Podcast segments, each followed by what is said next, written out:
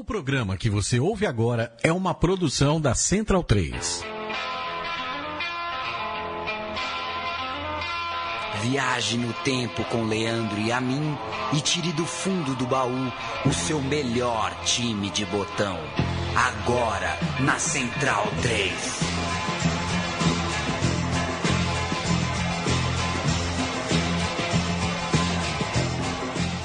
Programa Meu Time de Botão começando neste momento de maneira é, diferente de tudo que você já viu neste podcast. O Meu Time de Botão traz é, Migo, que é o Leandro a mim, sou o Leandro a mim. Ao meu lado esquerdo, Paulo Júnior. Como vai você? Tudo bem? Bem. E você? Hoje é um time de botão com vários botões e vários times, né? Exatamente. Ousamos em, por uma boa causa, por, uma grande, por um grande motivo. Johan Cruyff é, abandonou este campo, este, este mundo terreno. E foi, você se lembra da data exatamente? É duas semanas, né? Que 24 de março. 24 de março, tá ali, né? Tá no, tá no, no, no, no cabeçalho do roteiro. Ele que nasceu em 25 de abril de 47 morreu no último 24 de março. E a gente vai fazer um meu time de botão especial Johan Cruyff. Não vamos falar de todos os times, selecionamos três, correto? Pois é, a gente vai falar de três times: o Ajax, tricampeão europeu, é, dando uma ênfase em alguns momentos importantes desse, desse grande Ajax formado lá por Rinos Mitchells no banco, é, Cruyff dentro de campo. Vamos falar do Barcelona, da, do campeonato espanhol que o Cruyff vence pelo Barcelona. É, e vamos falar, claro, da Holanda de 74. Três times, então, três momentos mais do que importantes, mais do que simbólicos da carreira construída por Johan Cruyff. E temos convidado, né? Temos convidado, daqui a pouco a gente chama. O convidado vai dar um tapinha tático, um tapinha tático. nessas pranchetas que tem Cruyff como estrela principal. Cruyff que chegou ao Ajax ainda adolescente na virada dos anos 60 para estrear no time principal, também ainda muito jovem, em novembro de 64. Então, com 17 anos naquela temporada, o início do profissionalismo foi em 56, 57, né, é, é, Paulo Júnior? Naquela temporada do Clube de Amsterdã terminou a liga na pior posição desde então. É, ficou em 13 lugar com apenas 9 vitórias em 30 jogos. Vinha mudança, né? Era hora de mudar, a diretoria do Ajax, claro, não estava nada feliz, e a mudança atendia por um nome que, anos depois, seria consolidado como o grande mestre de um futebol é, criado para aquele Ajax, Rinos Mitchells. Ele assume o time em 1965, tinha sido jogador do Ajax por mais de uma década e começa então, enquanto treinador, implementar o seu chamado futebol total. O resultado é imediato. De candidato ao rebaixamento, o time enfilera logo um tricampeonato holandês, 66, 67, 68, além de alcançar a final da Copa dos Campeões de 69, quando acabou goleado pelo Milan. Final essa no Santiago Bernabéu. E aí começa uma saga é, pelo título europeu que não tardaria, né, Leandro? Logo na temporada 70-71, esse Ajax seria campeão continental para cima do Panathinaikos em Wembley. É, o que mostra que o trabalho do Rinos Mitchells rendeu e rendeu logo e rendeu bem. Rendeu bem. A gente vai ouvir o gol do título contra os gregos do Panathinaikos. Você conhece a história do, do entregador de pizza, o Panathinaikos, Paulo? Conheço. Conhece. é uma história que eu conto, é, já contei demais essa história repetidas vezes, né? Desculpa aí pros meus... Ah, a gente vai ouvir o gol é, marcado por Han no jogo contra é, os gregos, numa jogada que começa com ele mesmo, Johan Cruyff. Neutrals now giving Ajax the slow hand clap for this sort of football, but Niskens showing his skill. To Van Dijk,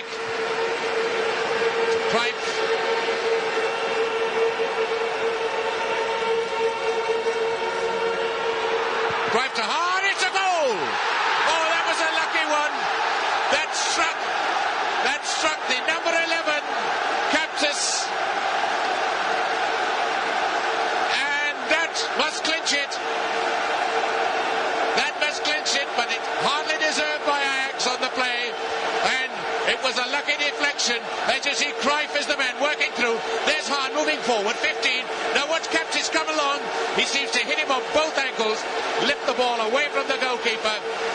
So we give that goal to Hahn, the substitute, after 87 minutes, and Wembley has exploded. Grandes jogos, grandes conquistas. A cereja do bolo. Programa diferente tem estrutura diferente. A gente não vai ter, por exemplo, quadro botão por botão, porque o botão é o, é o Cruyff, correto? E a gente vai ter mais de uma cereja do bolo. Essa aqui já é a primeira. Paulo Júnior está faminto com o livro aberto à minha frente. Essa é boa. A cereja do bolo vai ser o Ajax de 72 mas antes, só passar uma curiosidade dessa final é, de 71, Ajax e Panathinaikos, está aqui no livro Puskas, Uma Lenda do Futebol, a biografia do Puskas, que era técnico daquele Panathinaikos. Olha a história, Leandro e a mim. O Puskas é, relembrando as vésperas daquela decisão contra o Ajax. Abre aspas para ele. Eu sabia que nossas chances eram mínimas, então procurei aquele militar, o ministro dos esportes, para pedir autorização para reforçar minha equipe eu queria contratar dois jogadores do Salonica, um atacante e um meio-campista que vinha observando havia algum tempo. A regra era que eu podia contratar esses jogadores por até seis semanas a partir do final da temporada, mas precisava antes da permissão do militar. Esses dois rapazes eram muito velozes e eu queria mais ritmo para confundir os holandeses. Podia deixá-los jogando pelo Salonica no campeonato grego até o término da temporada, só precisava deles para a final. Ele negou a permissão. É, e aí vem aqui o Puskas é, é, lembrando a grande partida que o, que o Ajax fez, a grande partida que o Cruyff fez, é, e se rendendo, claro, a, ao time holandês, que era uma máquina. Uma máquina, e só pra gente lembrar os jogadores que é, estavam, que fizeram parte das três finais europeias: o goleiro Stui, o meio-campista Neskens, o lateral direito Surbier, o meio-campista Muren e o atacante Kaiser, além, claro, do tudo-campista Cruyff. A gente falou então do título de 71, esse primeiro título europeu é, do Cruyff. Vamos falar agora de 72, então. Rinos Mitchells foi-se embora, partiu para o Barcelona. Então a temporada 71-72 começava com o Ajax querendo recuperar o caneco local, já que no ano anterior a derrota para o Feyenoord em casa acabou custando o título na corrida contra o rival, que terminou quatro pontos na frente. Quem assume o boné foi o treinador romeno Stefan Kovacs, campeão nacional pelo Steaua Bucareste, e aí já começa de forma impressionante. Pois é, a arrancada é, é, na Holanda foi avassaladora. O Ajax foi campeão nacional com 30 vitórias e 3 empates em 34 jogos. Portanto, olha a aritmética aí, perdeu apenas um, abrindo 8 pontos de vantagem sobre o rival Feyenoord e consagrando assim um ataque de 104 gols marcados em, um, em uma só competição e com o artilheiro Johan Cruyff marcando 25 deles, quase um quarto do, dos gols. A única derrota foi um 3 a 2 fora de casa para o Go Ahead, mas o que marcou a campanha mesmo foram as goleadas. Seis das 17 vitórias é, possíveis em casa, o time conseguiu por pelo menos 5 gols, com direito a um 12 a 1 sobre o rebaixado Vitesse. E como visitante, o destaque é, é fica para o 5 a 1 é, é, como, é que, como é que diz? Imposto, 5 a 1 imposto ao rival e também vice-campeão Feyenoord. Na Copa da Holanda, outra campanha bastante sólida, terminou com título e vitória de 3 a 2 sobre o Den Haag em 11 de maio de 72, já bem perto da final da Copa Europeia. A campanha internacional começou diante do alemão Dinamo Dresden, passando com 2 a 0 em casa e um empate sem gols fora. Veio o Olympique de Marseille na França, 2 a 1 com gol de Cruyff, confirmando a classificação com 4 a 1 em Amsterdã e novo gol de Johan Cruyff. Nas quartas de final, duas vitórias diante do Arsenal, 2 a 1 na Holanda e 1 a 0 na Inglaterra. A semifinal, já em abril de 72, duríssima, ganhou apertado do Benfica em casa, 1 a 0 e depois segurou um empate sem gols em Lisboa. E a grande decisão estava marcada contra a poderosa Internazionale de Milão. Jogo, olha só, para Roterdã pertinho de Amsterdã. Sede do rival, né? O Ajax jogando é, em casa, mas não tão em casa, né? Como é. você lembrou, é a sede do rival, mas claro, acho que nenhum país, nenhum time europeu recusa uma final no seu próprio país. Com certeza o Ajax jogou com maioria da torcida e dominou o jogo, atropelou a Inter. Johan Cruyff brincou, marcou os dois gols da vitória por 2 a 0. Em casa, os comandados de Kovacs dominaram o jogo, ainda que é, só tenham furado a retranca rival no segundo tempo. Então o placar é 2 a 0 mas foram para o intervalo com um 0 a 0 é, dramático em qualquer decisão. A partida, aliás, foi tratada como a vitória do futebol total sobre o pragmático e defensivo cálcio italiano, que eu não, né, é discutível isso, né? Claro. Acho que nessa época, é, como, como a gente já falou em outros programas, é, são tempos pré-globalização, né? Você sabe menos como se joga lá, como se joga cá. É, e acho que tinha esse efeito mais simbólico, né? um time que se movimenta, que tem um centroavante que não é centroavante, que tem um ponta que não é ponta, é, que tem o, o, próprio Puskas lembra aqui no livro ele fala nunca tinha visto um lateral direito que pode jogar de ponta esquerda. É, então esse dinamismo do Ajax, de certa forma, é, é uma, é uma contraposição a um futebol de muito mais é, é, firmeza tática, né? Da Itália. Também concordo com você que nem sempre é tão defensivo como já pareceu mas acho que para esse momento foi a história da época, né? Futebol italiano assim não consegue segurar o holandês que gira, que toca, que se movimenta de forma maluca. E o que, que a gente vai ouvir agora, Paulo? A gente vai ouvir uma, uma, um áudio curioso que eu separei, é um narrador espanhol falando dos números é, das camisas do Ajax. Ele comenta é, como ele acha graça ao fato de, de do Cruyff ser o 14, de ter essa coisa e o time não, é, não ser escalado de 1 a 11 como era normalmente. Vamos ouvir. no corresponden a la normal en conjuntos españoles. Prescinden del orden y así hay hombres como Red con el número 16. En cuanto a los jugadores suplentes de la alineación holandesa, en la banda estarán Weber, que es el guardameta suplente, número 2 Schilsen, número 8 Svart, número 10 Clayton y número 4 Brandt.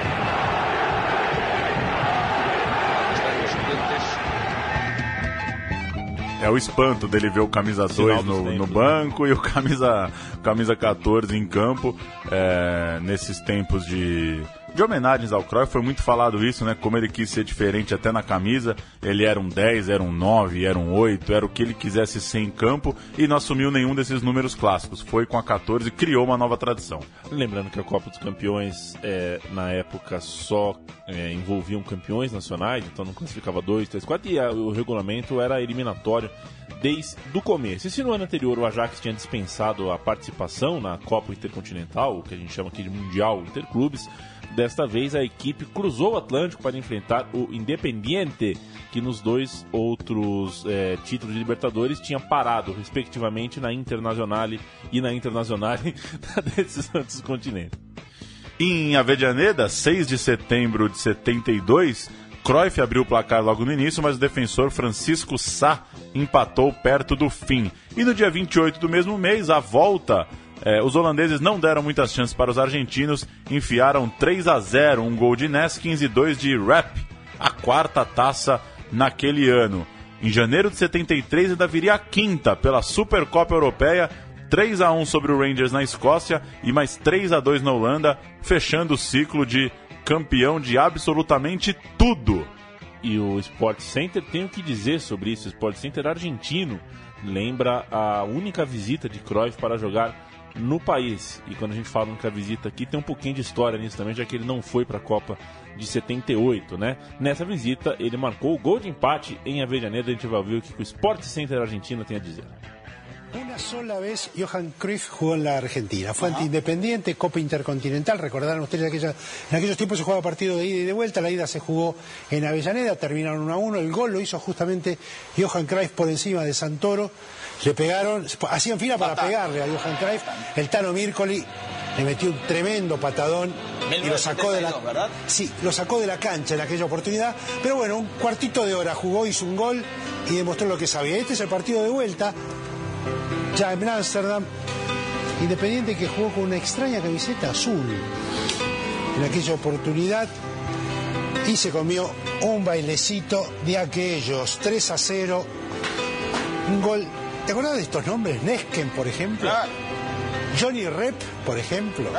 Bueno, esos metieron los goles. Johnny Rep hizo dos, Nesken el primero, y fíjense cómo lo castigaban a Cruyff. Bueno, era un super equipo el Ajax, Independiente no pudo contra ese equipo. Y el rojo que tendría que esperar un año más para quedarse con la Intercontinental. Con otro rival, con la Juve. Allí estaban los goles de Johnny Rep, un delantero extraordinario también, compañero de Cruyff.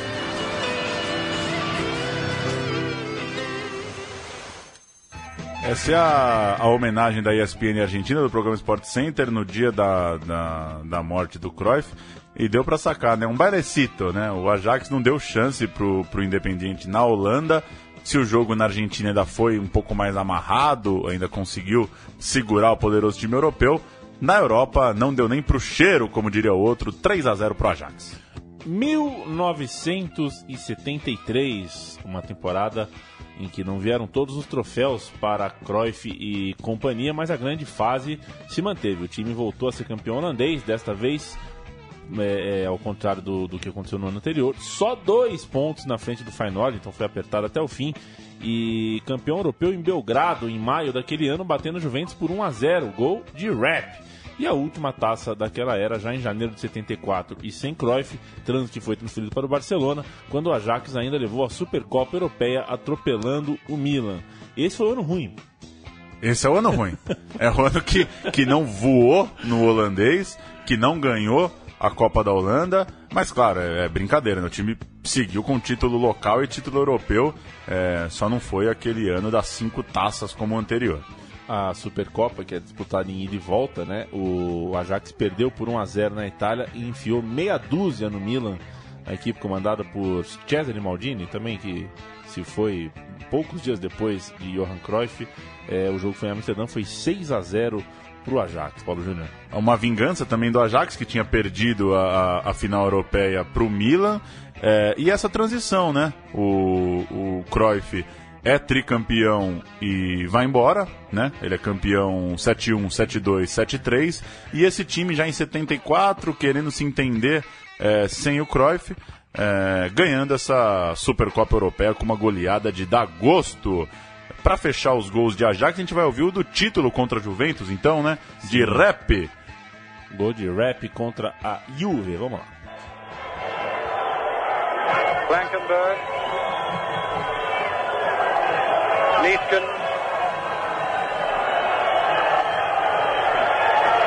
Almost walking pace there by Ajax coming forward. It's with Blankenberg again, and Muren is free away on the left.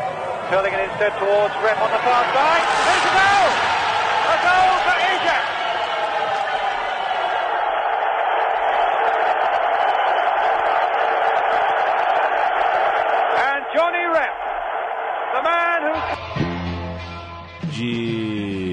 Johnny Rep o gol contra a Juventus, o gol é, de mais um título continental para o Ajax, Paulo Júnior. Tricampeão, é, eu lembrei aqui uma na, na pesquisa uma, uma, uma, frasezinha, um comentário da publicação Soccer, The Ultimate Encyclopedia, numa tradução livre, seria o seguinte: a temporada 72-73 é concluída com o tricampeonato europeu com 1 a 0 sobre a Juventus na final, onde Cruyff, veja só o que, o que diz o cronista da época, viveu um dos melhores 20 minutos de futebol já vistos em todos os tempos.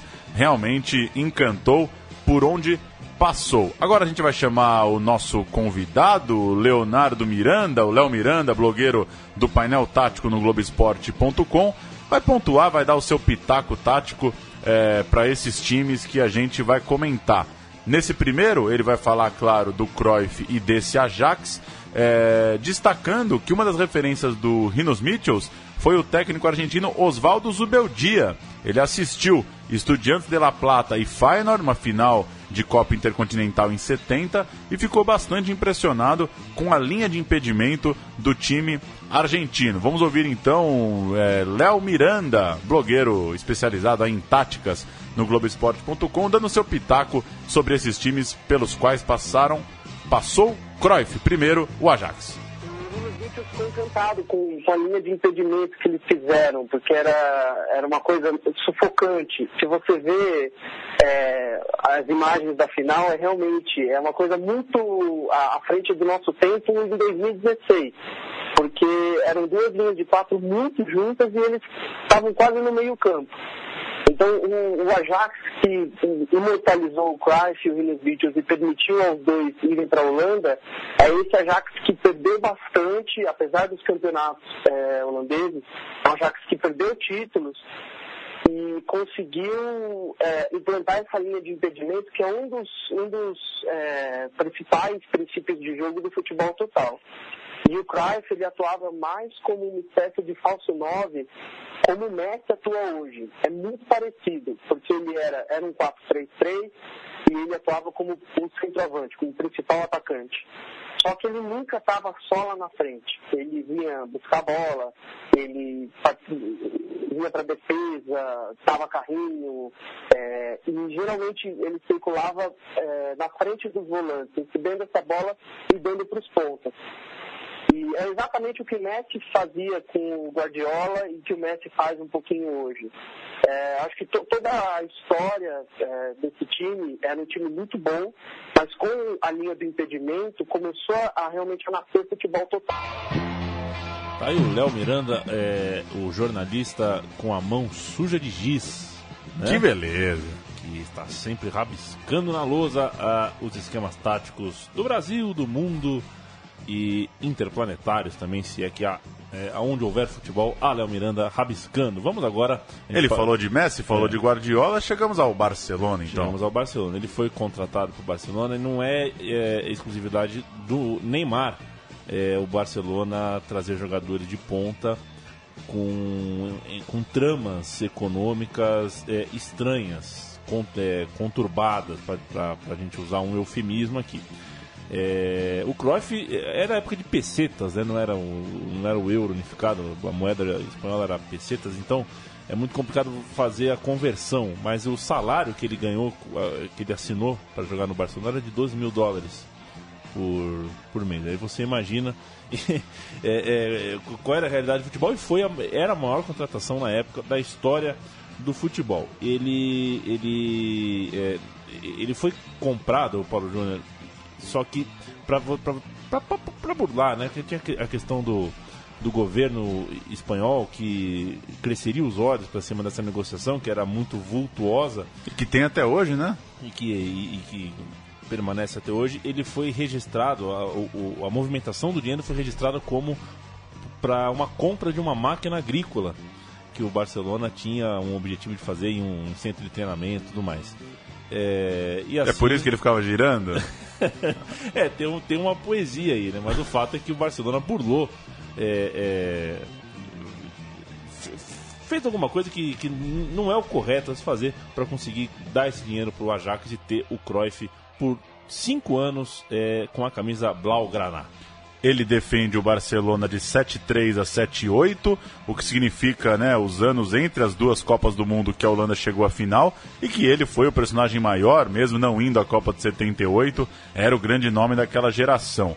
É, pode parecer pouco quando a gente olha para a sala de troféus, pois em cinco temporadas só duas taças é, foram levantadas por esse time em que jogou Johan Cruyff, mas a herança, claro, foi muito maior do que essa. O espanhol de 73 e 74 foi vencido de braçada. Uma baita campanha é, em tempos, né, Leandro? Sempre bom lembrar, diferente de hoje, que não era essa coisa de ganha Barcelona, ganha Real Madrid, ganha Barcelona, ganha Real Madrid. É, já houve um tempo de maior equilíbrio e com outros times também, beliscando um título, beliscando um segundo lugar, né? Exato. Essa primeira campanha, a campanha do título de 73 74, foi conquistado com 21 vitórias, 8 empates e 5 derrotas. O Barcelona não era campeão há 14 anos e terminou 8 pontos à frente do Atlético, vice-campeão. O Atlético que para a temporada seguinte traria os conhecidíssimos Luiz Pereira é, e Leivinha. O vice-campeão foi o Atlético, portanto.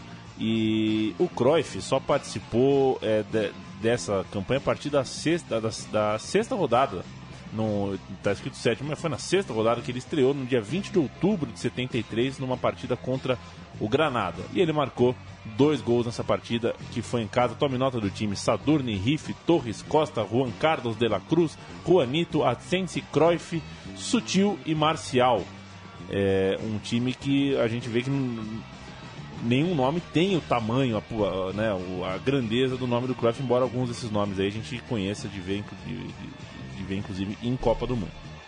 A partir daí, mesmo com uma lesão no meio da temporada, ele foi eleito o melhor jogador do campeonato local. E o Barcelona ia conhecendo também uma veia de líder, né? De uma personalidade muito forte. É, ele não só nessas homenagens recentes foi lembrado muito intensamente pelo Barcelona, como é colocado como um dos, um dos mestres, de certa forma, de uma filosofia Barcelona, né? É, que hoje fala-se muito de Rijkaard, fala-se muito de é, Guardiola, fala-se também de Rinos Mitchells, claro, mas o Cruyff sempre é, passeia por todos esses nomes, né? Sempre foi uma figura muito presente, é, tanto que o Luiz Henrique, o atual técnico do Barcelona, fez questão de elogiar muito o Cruyff nessas homenagens nas últimas semanas. E entre as muitas histórias do Cruyff fora de campo, é, muitas delas carentes de, de, comprovação e tudo mais, tá é, essa veia é, idealista dele, um cara rebelde, um cara que, que, nunca ficou à vontade mesmo nos lugares, né? sempre estava problematizando, sempre estava buscando é, é, alguma coisa que, que de repente os, os mortais, os companheiros de time dele não enxergavam, estavam satisfeitos com menos do que ele. Foi um cara sempre uh, em busca de mais. E era uma Espanha ainda sobre, sobre o regime de Franco. Né? E o Franco, o, é, isso é comprovável, né? O Franco, os nomes catalães eram proibidos na, na, na, Espanha e o filho do, do Cruyff nasceu na Espanha sob o nome de. ele batizou como Jordi, que é um nome catalão, né? Foi, é, é uma das, uma das é, demonstrações do Cruyff de que estava é, alinhado com uma com um dos lados ali da, da, rivalidade e da textura social espanhola, até porque ele foi convidado a, a jogar pelo Real Madrid antes de ir para Barcelona e rejeitou. E aí entra uma das lendas, né? Há quem diga que ele rejeitou porque né, por causa do Franco. Há quem diga que ele rejeitou porque rejeitou mesmo. Ia ficar no Ajax. E como diria o outro, o Jordi deu jogador também, né? É, foi jogador. Deu jogador, bateu uma bolinha. Vamos falar do 5 a 0 Vamos falar, mas primeiro vamos soltar a cerejinha do bolo. Grandes jogos, grandes conquistas. A cereja do bolo. 17 de fevereiro, Paulo Júnior. Santiago Bernabéu. Real Madrid 0, Barcelona 5, dois gols de Sensi, um de Cruyff, um de Juan Carlos e um de Sotil. É, jogo jogo para marcar, marcar geração mesmo, né? Hoje a gente vê a tal da manita, né? O Barcelona ganhou de, de cinco recentemente, tem dado boas goleadas no Real Madrid nessa geração aí de, de Messi e companhia. É, e essa também com certeza repercutiu e muito.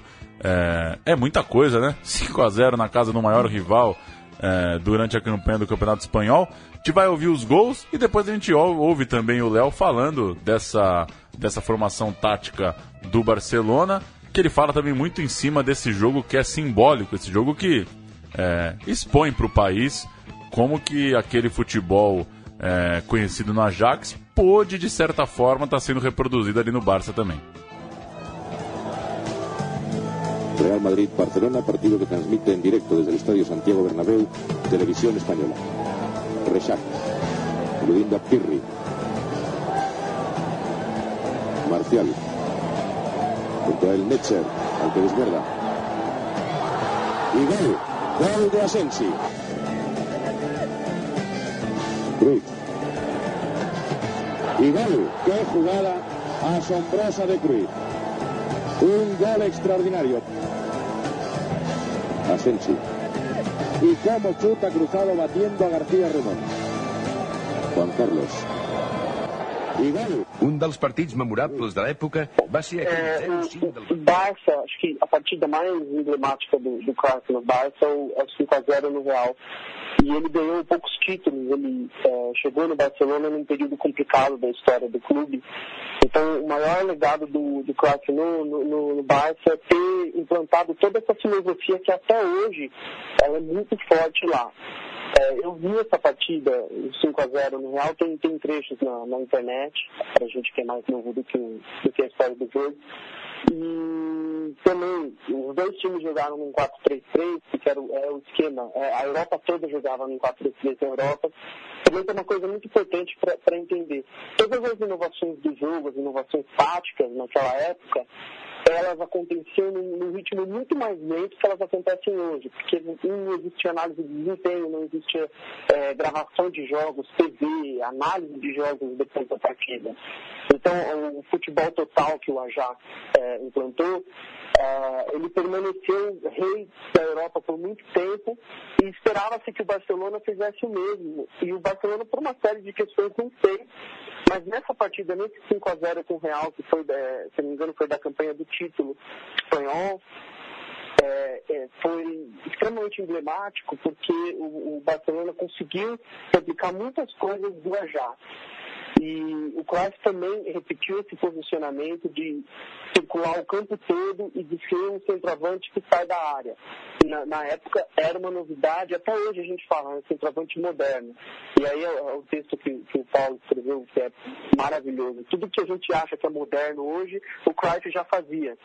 Então, naquela época, muito do que o Barcelona faz hoje, ele fez naquele 5x0 e fez naquele título. Era um 4-3-3 com dois pontas. Os pontas iam dentro da área, geralmente dentro da, perto da, da marca do pênalti, e o Cruyff estava no meio campo para dar um lançamento mortal, para dar um passe mortal. Também é um posicionamento muito de, de falso 9. Vale dizer também, né, Paulo Júnior, que é, time campeão, jogou no ano seguinte a, a Copa dos Campeões, perdeu na semifinal por Leeds United, mas o Real Madrid reagiu, reagiu muito forte. O Real Madrid, é, muito embora o Barcelona tenha contratado, o, por influência direta do Cruyff, o Neskin, jogador também da seleção da Holanda, é, o Real Madrid trouxe é, Netzer, Brighton, já tinha o Del Bosque, já tinha o atacante Santidiana e foi o melhor time da liga, o campeão em 74, 75. O Barça ficou com o terceiro lugar e no ano seguinte é, aconteceu de novo. O Real Madrid voltou a ser campeão, foi bicampeão e o time do, do, do, do Barcelona, mesmo ganhando do, do, do, Real Madrid na ida e na volta, ganhando os dois confrontos diretos, não tirou a taça dos merengues.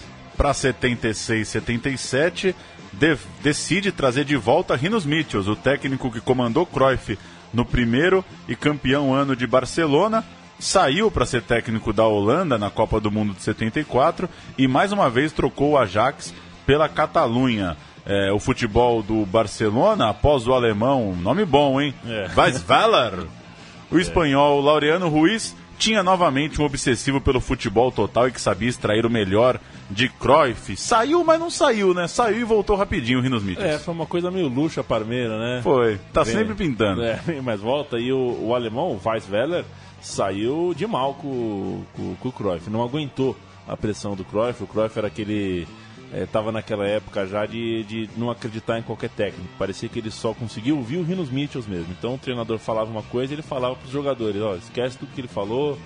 E, e essa guerra de nervos acabou é, implodindo a relação e o técnico alemão foi embora.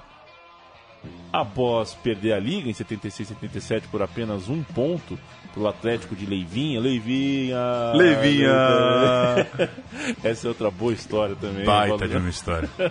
o time 77 78 estava pressionado, né? Porque o time era caro, tinha grandes nomes, tinha é, um futebol muito bonito e vistoso, mas não conseguia títulos e tão pressionado é, estava que a relação do Cruyff com a cidade e com o povo começou a mudar. Ele já estava bem adaptado, mas não estava muito afim de viver pressionado. E cansado do universo do futebol, dos pontapés que ele tomava e lhe causaram inclusive uma fratura, das retrancas dos times pequenos, e também é, é, é, por toda a sua face ideológica, como eu falei agora há pouco, nunca satisfeito. É do amargor, né? Vamos é. falar a verdade. Eu era um cara chato, né?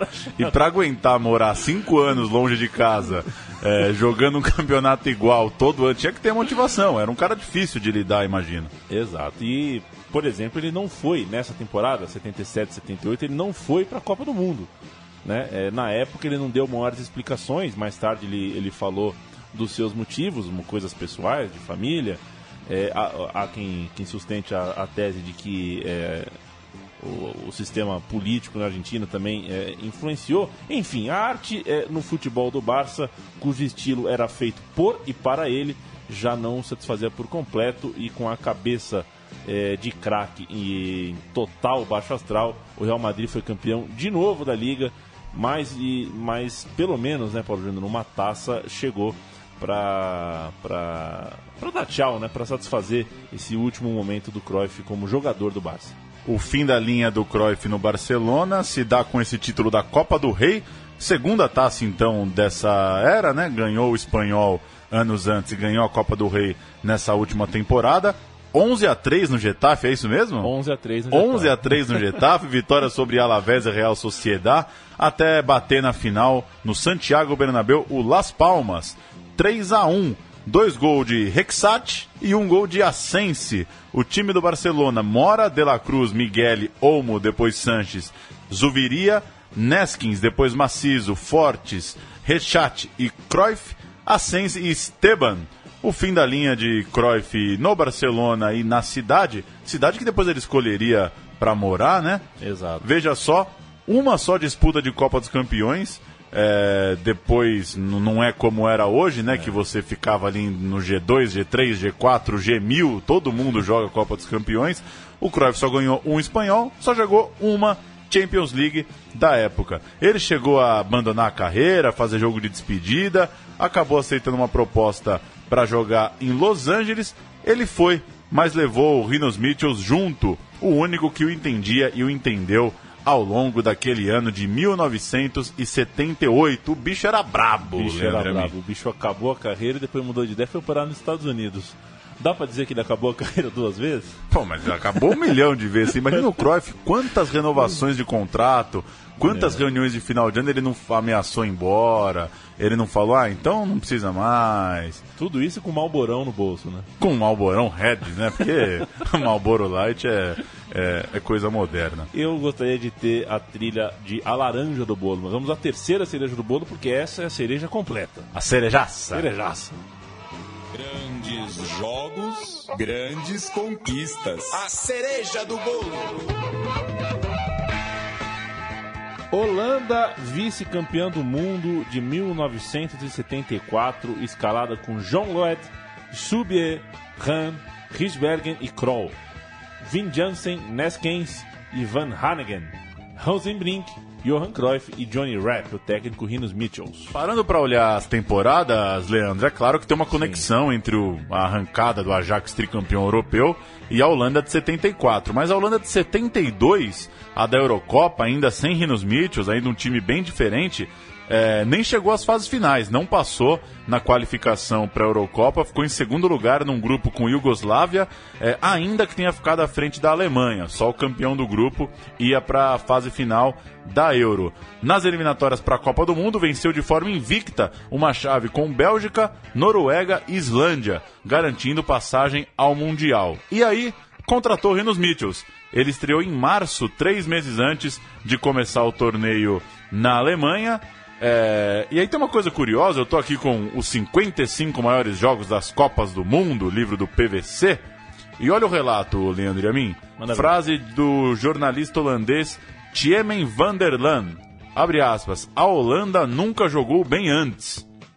O cara cravou que até Holanda e Uruguai, estreia da Holanda na Copa de 74, ele nunca tinha visto a Holanda. Quer dizer, ele, ele nem era nascido antes disso, obviamente, mas é, não havia notícia da Holanda jogar bem, jogar bem, assim. Você vê uma grande partida da seleção da Holanda. Claro que isso tem um pouco de, de, de sentido figurado, mas aquela Holanda, é, não é exagero dizer que coloca a Holanda no futebol mundial, né? Essa estreia contra o Uruguai é, é qualquer coisa de absurdo. Em Hanover, né? É, aliás, é engraçada a relação da, da Holanda-Alemanha Copa do Mundo, né? Primeiro uma Copa do Mundo, é, essa Copa do Mundo foi na Alemanha, a outra que foi na Alemanha, time da Holanda talvez tenha sido o time menos artístico que eu já tenha visto da Holanda. O time que tinha o Bolarus, que fez aquele jogo absurdo em Nuremberg contra Portugal. Horroroso. É, mas enfim, são contrastes é, da vida e dos tempos. Essa estreia foi em Hanover e a Holanda venceu o Uruguai por 2 a 0 dois gols do Rap. Você quer fazer a frase do Pedro Rocha aqui? A frase do Pedro Rocha, jogador do Uruguai, é, abre aspas, por duas vezes em campo eu quis chamar minha mãe. A primeira, com 17 anos, na minha estreia no Clássico Penharol e Nacional, em pleno centenário. A segunda, com 32, quando enfrentei a Holanda na Copa de 74. Quando peguei a bola pela primeira vez, quatro jogadores vieram para cima de mim e me tiraram a bola. Não entendi nada, mas na segunda vez a cena se repetiu. E foi assim o jogo todo. Ali, eu quis a minha mãe. Esse jogo tem inteiro no YouTube, vale muito a pena assistir. A blitz deselegante que os holandeses dão para cima do Pedro Rocha é uma cena maravilhosa. E o próprio livro aqui do PVC, que traz uns campinhos, destaca duas coisas: é, a linha de impedimento, né? É, isso que o que o Léo comentou, que o Ajax fazia, essa Holanda fazia e muito bem, né?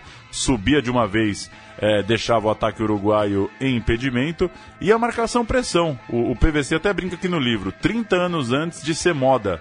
Cruyff, Rep e Rezenbrink já faziam, pressionavam a, defesa sem nenhum pudor. Time que muito legal de ver. Esses jogos da Copa do Mundo estão aí na, na, internet disponíveis. Vale assistir. E vamos aos gols de rap, então, no jogo que apresenta a Laranja Mecânica a o futebol mundial 2 a 0 no Uruguai na estreia da Copa de 74. Vamos ouvir um rap, então. Está abriendo hacia a parte derecha donde juega ya Surbier. Ha cedido a Johan Cruyff. Johan Cruyff que ha conseguido salir de ese primer regate abriendo de nuevo hacia la parte derecha con Surbier. Surbier que saca al centro el remate de cabeza y el primer tanto del partido. Acaba de marcar Rep para Holanda. Acaba de llegar el primer gol en este encuentro, el primero de la participación holandesa en la fase final del campeonato 74 ante Uruguay. Se adelantó perfectamente a la acción de Jauregui y llegó el primer tanto del partido Holanda. De tres cuartos. Surbier, Parpan, Hanegen, que puede disparar, prefiere el pase hacia Red, este el centro, el remate y el segundo tanto del partido. Marcó ahí Johnny Rep el segundo gol del encuentro tras el centro efectuado por Resenbrink. Había sido la jugada de Van Hanegen que amagó el disparo, buscó la posición en la parte izquierda de Resenbrink, el centro y Red ya a puerta vacía Solo tuvo que empujar el balón. Minuto 42. En la segunda mitad Holanda consigue el segundo tanto en este partido. Gran pase de Van Haneken que fue realmente lo que creó ese gol de Holanda. Na sequência da Copa do Mundo. Só um detalhe, ah. que loucura eram os tempos sem internet, sem vídeo, né? Você vai pra Copa do Mundo e você não tem ideia. É, como é que joga a Holanda. Você vai lá, Pedro Rocha entra em campo, toca uma bola pra ele, tem cinco caras de laranja correndo igual um louco em volta do uruguaio. Mas é, é, é uma beleza de jogo, é jogo para assistir com gosto. Esse vale a pena mesmo, jogar no YouTube lá. É, não precisa ser nostálgico nem ter paciência, porque acontece rapidinho coisas que você nunca viu antes, né? E o é, é de uma pode, velocidade pode impressionante. Jogo, é impressionante mesmo. Uh, depois dessa partida contra o Uruguai, a equipe empata sem gols com a Suécia e o Cruyff fala: Vamos abrir aspas para ele. Acho que jogamos bastante bem os suecos tinham um time temível e demonstramos em campo o que tínhamos treinado. Os holandeses jogavam todos para todos, todos em todos os lugares do campo. A qualidade e a intensidade da partida foram muito bem sintetizadas por um jornalista espanhol do Diário Marca. Abre aspas de novo. O primeiro tempo, a melhor publicidade para o futebol. Acho que é razoável, né? Porque publicidade de futebol foi interessante, que esses dias, essa semana que a gente grava tudo aqui, a gente viu um Barcelona e Atlético de Madrid, o Atlético de Madrid com os 10 dentro de, da área porque um foi expulso.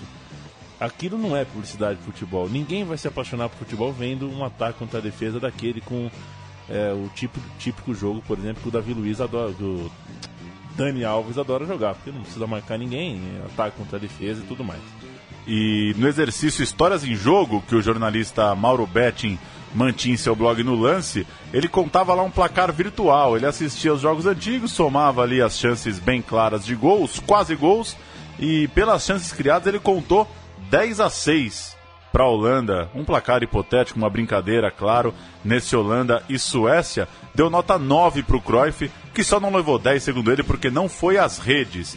Ah, o fechamento do grupo se deu com goleada de 4 a 1 contra a Bulgária. Vamos ouvir o Léo antes da segunda fase? Vamos ouvir o Léo antes Falando de Holanda 74. Holanda de 64, é, muita gente diz que ela foi a última revolução tática de verdade no futebol. Eu acho que tem bastante razão em falar isso, porque a Holanda ela foi a união de tudo que tudo que havia de, de bom é, naquele momento. Ela conseguiu executar com uma perfeição que até hoje a gente nunca conseguiu ver em nenhum time é, em Copa do Mundo. É, então, ele, eles pegaram a linha de impedimento dos argentinos e conseguiram fazer isso é, de modo a sufocar o adversário, que conseguiu neutralizar times que, eram dados como favoritos. Eles conseguiram pegar a movimentação do Cruyff e saindo de uma posição fixa e replicar isso para todos os 10 jogadores. Até hoje ninguém sabe se aquele time é um 4-3-3, um, um 3-4-3. É, fica indecifrável porque ninguém realmente guardava a posição. Era um futebol muito simples, que é a ideia que permanece viva hoje com o Guardiola, com o Bielsa, com o São Paulo. Você não tem a bola, você sufoca o adversário até recuperar ela, e quando você tem a bola, você toca passes até chegar perto do gol, e aí perto do gol você usa os atacantes pelos lados, ou os jogadores que naquele time era o Christ. Então era um time assim, é, era muito mais, um futebol muito, que atacava muito mais do que a gente pensa que os times atacam hoje. Porque ele era direto, ele, ele economizava tempo. Essa é uma diferença é, dos times atuais para aquela Holanda. O Cruyff, ele fazia tudo, ele fazia absolutamente tudo. Ele era zagueiro, sem a bola, ele era esse meio campista, ele entrava na área, ele dava o giro dele, né, o Cruyff Turn, que é tão famoso, é, aparecia pelo lado, vinha armado pelo meio campo, e todo mundo acompanhava ele. Os holandeses fecham o, o grupo que golearam de 4 a 1 para a Bulgária, como a gente já citou, e na segunda fase caem num grupo é, com outras três grandes escolas. A segunda fase não era em mata-mata, como é hoje, né? Era outro grupo. Esse que beleza de Copa, né? É. Você vai pra semifinal, tem três joguinhos ainda. Pois é, e um grupo fácil, hein, Paulo? que beleza, hein? A Holanda caiu com Argentina, Brasil e Alemanha. Tranquilinho. Nada intimidador para aquele time. Logo na estreia, 4 a 0 sobre os argentinos, dois gols de Cruyff. A gente vai ouvir o primeiro é, daquele momento que era, era talvez o, o grande momento dessa seleção holandesa. 4 a 0 sobre a Argentina na abertura do grupo semifinal. And progress of men again through Cruyff, and here's the first shot. Raining in on Carnivale's goal. Good left footer from Rensenbrink, who'd moved from his left sided position cross field. And he really gets hold of this. Here's Cruyff's pass. Rensenbrink sensed what was on quickly. And forward from Profumo. Weisbergen's tackle and a free kick claimed but uh, not given. And there's a lovely ball through. Cruyff is in here. It was Van Harnigen's pass. Cruyff does the damage. Holland in front, and Argentina were caught absolutely square. And the Dutch master, Johan Cruyff, has the bench celebrating with only 11 minutes gone. Look at the quality of Van Harnigen's clip over the top of the defender. Cruyff bringing it down in one, stroking it wide of Carnivale, keeping his cool, and Holland are in the lead. Que tapa do Johan, hein? O goleirão tapa, saiu, né? pum, comeu pra esquerda. É um dos gols que mais passa assim, né, dele com a camisa da Holanda, um gol bem famoso. É, lançamento que sai do meio da área, ele entra no facão do lado direito, sai de frente pro goleiro come para a esquerda e faz um golaço abrindo caminho. A Holanda faria depois 2 a 0 na Alemanha e chega para um jogo decisivo contra o Brasil. É, no jogo que, inclusive, Emerson Leão tem a honra né, de, de carregar para sempre a defesa que, segundo o Cruyff, foi a mais difícil que ele já viu alguém fazer numa finalização dele. É, no gol da esquerda, né? No gol da esquerda do vídeo, um, finalização bem próxima ali, próxima da pequena área o Leão busca no cantinho. A gente vai ouvir os gols de Holanda 2, Brasil 0, numa gravação por cima da narração de Luiz Noriega, onde comentam o jornalista José Trajano e o ex-jogador Marinho Pérez, defensor brasileiro naquele jogo e que jogou é, com Cruyff no Barcelona. É o Trajano e o Marinho batendo um papo sobre os dois gols da Holanda sobre o Brasil. Esse gol, Neskins, depois foi jogar também no Barcelona comigo. E ele come... Esse é o Rino Smith, o treinador. Que foi seu treinador Foi também. treinador. E ele comentava que o gol que ele fez, ele fez de caneleira, foi com a canela. Ele se atirou pra ver se desviava a bola e a bola não pegou no pé dele, bateu na canela. Quem não ele bate, ó, ó, bateu na canela e encobriu o leão, compreendeu? Dizer, ele, ele não pegou com o pé, não, ele pegou com a, com, com, com a, com a canela, golaço, poxa. Acabou então. sendo um golaço, mas ele não tentou fazer isso, poxa. A Holanda né? recupera, penetra, arrisca, tira, Leão, larga. Bom, 1 a 0 E abre jogo. Mirandinha tinha entrado no lugar do Paulo César Lima para ver se reforçava o ataque. Esse gol foi livre. Esse gol que antecipou e fez. Eu acho que estava em fora de jogo. Eu, aí, esse, esse gol eu acho que estava em fora de jogo. Eu tava, tava Vamos ver se passa por outro Holanda, ângulo. segundo gol, Cruyff. Me pareceu em condição Você jogou com o Cruyff, não, né? Sim, no Barcelona. Então você lenta. jogou com o Nesco, com o Cruyff e foi dirigido pelo Vila E Smith. Isso, é, assim que acabou a Copa, ver. para o Barcelona. Eu acho que esse gol aí... Deve ser difícil jogar bola e ter vídeo, né, dos jogos. Depois de 20 anos você ainda fala, "Eu tava impedido, eu acho que tava impedido, né? Você fica torcendo pra tá. E o Marinho contou uma história ótima, né, nessas, nessas homenagens ao Cruyff, que determinado momento num jogo do Barcelona, o Cruyff chegou pra ele e falou, ó, sobe você. Vai jogar de meia, porque os caras estão me marcando em cima, eu vou ficar aqui na zaga. Ele, não, pô, mas eu sou zagueiro. Não, você é zagueiro, eu, você sabe jogar, vai pro meio, eu jogo na zaga. Inverteu com ele. é, tem muito, tem muito romantismo, tem muita nostalgia em pensar tudo isso que o Cruyff dizia, mas pra mim deixa um recado também de como muito jogador é passivo, né? Joga escondidinho no esquema do treinador, tá louco pro, pro professor só mandar e cobrir o lateral, cobre o lateral. Se não sai gol, não sou eu que armo. Se tomar gol, não sou eu que tô na zaga. E você vai levando ali um joguinho, né? Levando a sua profissão, sua carreira. É, é fácil cumprir ordem, né? Hoje em dia, com, com a evolução tática, com a exigência de marcação que os times têm. É, e é legal ver um. É, já consegue imaginar hoje um meio-campista chegando pro zagueiro e falar: Ó, tá difícil pra mim, vamos trocar.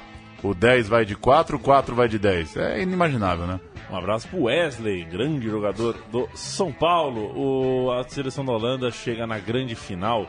Depois de- fe- pegou esse grupinho Baba, fez 8 a 0 4 a 0 2 a 0 e 2 a 0 Chegou na final contra a Alemanha, a dona da casa, em Munique, no Olympia Stadium. E o Neskins abriu o placar nesta decisão logo aos dois minutos, antes da Holanda conseguir tocar na bola. né? A Holanda dá o pontapé inicial. Antes do rival, né? É, é, o Alemanha não tocou na bola. É, A Holanda dá a saída, toca, toca, toca, toca, toca, sofre o pênalti, faz o gol de pênalti.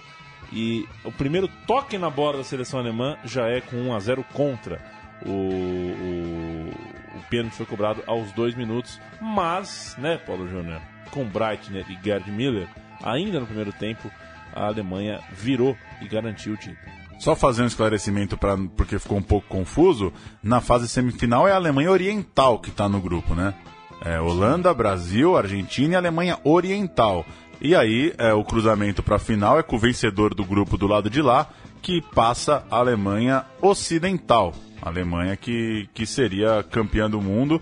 É, tem uma coisa, esse vídeo, esse, esse gol que você comentou, que é logo no começo, é, ele deixa bem clara a postura do Cruyff, né? Começa uma final de Copa do Mundo, ele pega a bola no meio campo e ele vai armar o primeiro ataque, ele vai fazer a primeira jogada. É, é uma coisa quase futebol americano, assim. Eu sou o dono do time, eu sou o, o, o, o cara que comanda essa bagaça, eu vou começar a jogada, eu vou participar de toda a articulação é, ofensiva e participava também da defensiva, claro, do time. É, vamos ouvir a explicação em espanhol do pênalti sofrido por ele? Vamos nessa. Ahí está Cruyff. Cambios de ritmo. Y apenas había transcurrido un minuto sin que ningún jugador germano tocara la pelota cuando el árbitro inglés Jack Taylor pitó un penalti a Jones por ese derribo de Cruyff dentro del área. Beckenbauer protesta. Pero el penalti es claro. El árbitro estaba muy cerca. Neskens marcó la primera vez que se convertía un penalti en gol en una final de la Copa del Mundo. Botãozaço, hein, Paulo Júnior? Botãozaço. Tem uma aqui pra terminar, hein? É. Futebol só é a sombra. Eduardo Galeano, um parágrafo da, da página que o Galeano escreveu para Cruyff. Aquele magrinho elétrico tinha entrado para o Ajax quando era menino, enquanto sua mãe servia na cantina do clube, ele recolhia as bolas que iam para fora, limpava as chuteiras dos jogadores, colocava as bandeirinhas nos cantos dos campos e fazia tudo o que lhe pedissem e nada do que lhe mandassem. Queria jogar e não deixavam, por seu físico demasiado frágil e seu caráter demasiado forte. Quando deixaram entrar, ele ficou. E ainda garoto, estreou na seleção holandesa, jogou estupidamente, marcou um gol e com um murro fez o árbitro desmaiar. Que, que beleza, hein? que loucura o Galeano também, hein? Vai escrever assim. É, no Que céu, coisa. né? Onde ele está. Onde ele está. Ao lado, é, por sinal, de Cruyff. Pensou, ele escreve lá as crônicas do futebol no céu e o Cruyff reclama, né? O, o, o Cruyff é um, pra você convencer o Cruyff de uma crônica deve ser difícil, né? O cara realmente é muito exigente e é por isso que ele foi tão, tão especial e tão único, né? É, a gente, claro, não viu o Cruyff jogar, mas eu sempre gostei das cornetadas ácidas que ele deu em seleções brasileiras, quando ele criticou o time do Dunga na África do Sul, quando ele criticou frieza de jogadores, certa vez ele falou, não dá para comparar um Romário com um Cliver, é, um cara, é, um cara muito mais imprevisível, o Romário, muito mais quente no jogo, reclamou muito de frieza de jogador europeu e reclamou muito de seleção brasileira. Acho que era um cara que tinha um carinho muito grande pela seleção brasileira e não poupava esses times de Dunga, de Felipão, essas coisas é, nada bonitas que a gente é, tem enviado para as Copas do Mundo. E nunca teve problema em mudar de ideia, né? Ele criticou Neymar e virou um ex-crítico de Neymar, né? No momento em que Neymar fez por merecer eh, elogios. Naturalmente, essa é uma piada. Eh, estamos gravando isso, dizem que no dia do jornalista, por sinal, né? 7 de abril. É uma das grandes manchetes aí do jornalismo esportivo brasileiro. O, o Cruyff eh, também marcou a vida do Barcelona como treinador. Hum, Não sei qual é o, o tamanho do legado que ele deixou nos Estados Unidos como, como jogador do Los Angeles. E é um abraço pro Rodrigo Borges, se ele quiser fazer o time de botão do Los Angeles. Esse tá vetado. Esse não pode. Esse Los Angeles não dá. E terminou a carreira no Feyenoord, né? Acabou jogando no rival do, do Ajax. Pouco, mas é, dizem os relatos em grande nível. Até porque queria provar que não estava velho, né? Um Tava cara que 34 anos. quer parar, depois não quer parar. Agora, se eu vou jogar, eu vou provar que eu sei jogar. É, e também recomendar o texto no ponteiro esquerdo do nosso amigo Thales, que lembra quando o Fluminense trouxe Cruyff para uma excursão aqui no Brasil, tentando convencê-lo de jogar pelo Flu. Não deu certo. É, a história é boa, os relatos dos jornais na época são muito bons, dos dias de, de loucura de Cruyff no Rio de Janeiro. Agradar a esposa, entrar em restaurante lotado, hotel e jogo amistoso tal. No fim das contas, ele bateu essas peladas aqui no Brasil, mas não topou a aventura no Flu. Paulo Júnior, muito obrigado, hein? Valeu! Sempre um prazerzaço e meus parabéns por esta vasta pesquisa sobre Johan Cruyff, um imortal, um dos botões cativos deste estrelão que é a Central 3. O programa Meu Time de Botão volta daqui Eu duas achei que você ia semanas. falar desse estrelão que é a vida. Que é a vida. Também, né? Pode ser também. Me faltou, me faltou na, na hora de fazer o na hora de tirar o 10. né? Central 3. O programa Time de Botão volta semana sim, semana não. Você ouve esse. Escolhe os outros aí. Tem grandes carrosséis, por exemplo, também, como o Caipira. Tem o Mojimirim de 92. Tem. E tem o São José. Tem o Audax do Fernando Diniz vindo aí, hein? Aí. É que tem que esperar dar um tempinho, né? Não dá já pra dar essa moral pro Fernando Diniz. Daqui uns 30 anos a gente faz o time de botão do Audax. Perfeito. E estaremos aqui para falar sobre todos eles. Um grande abraço até a próxima.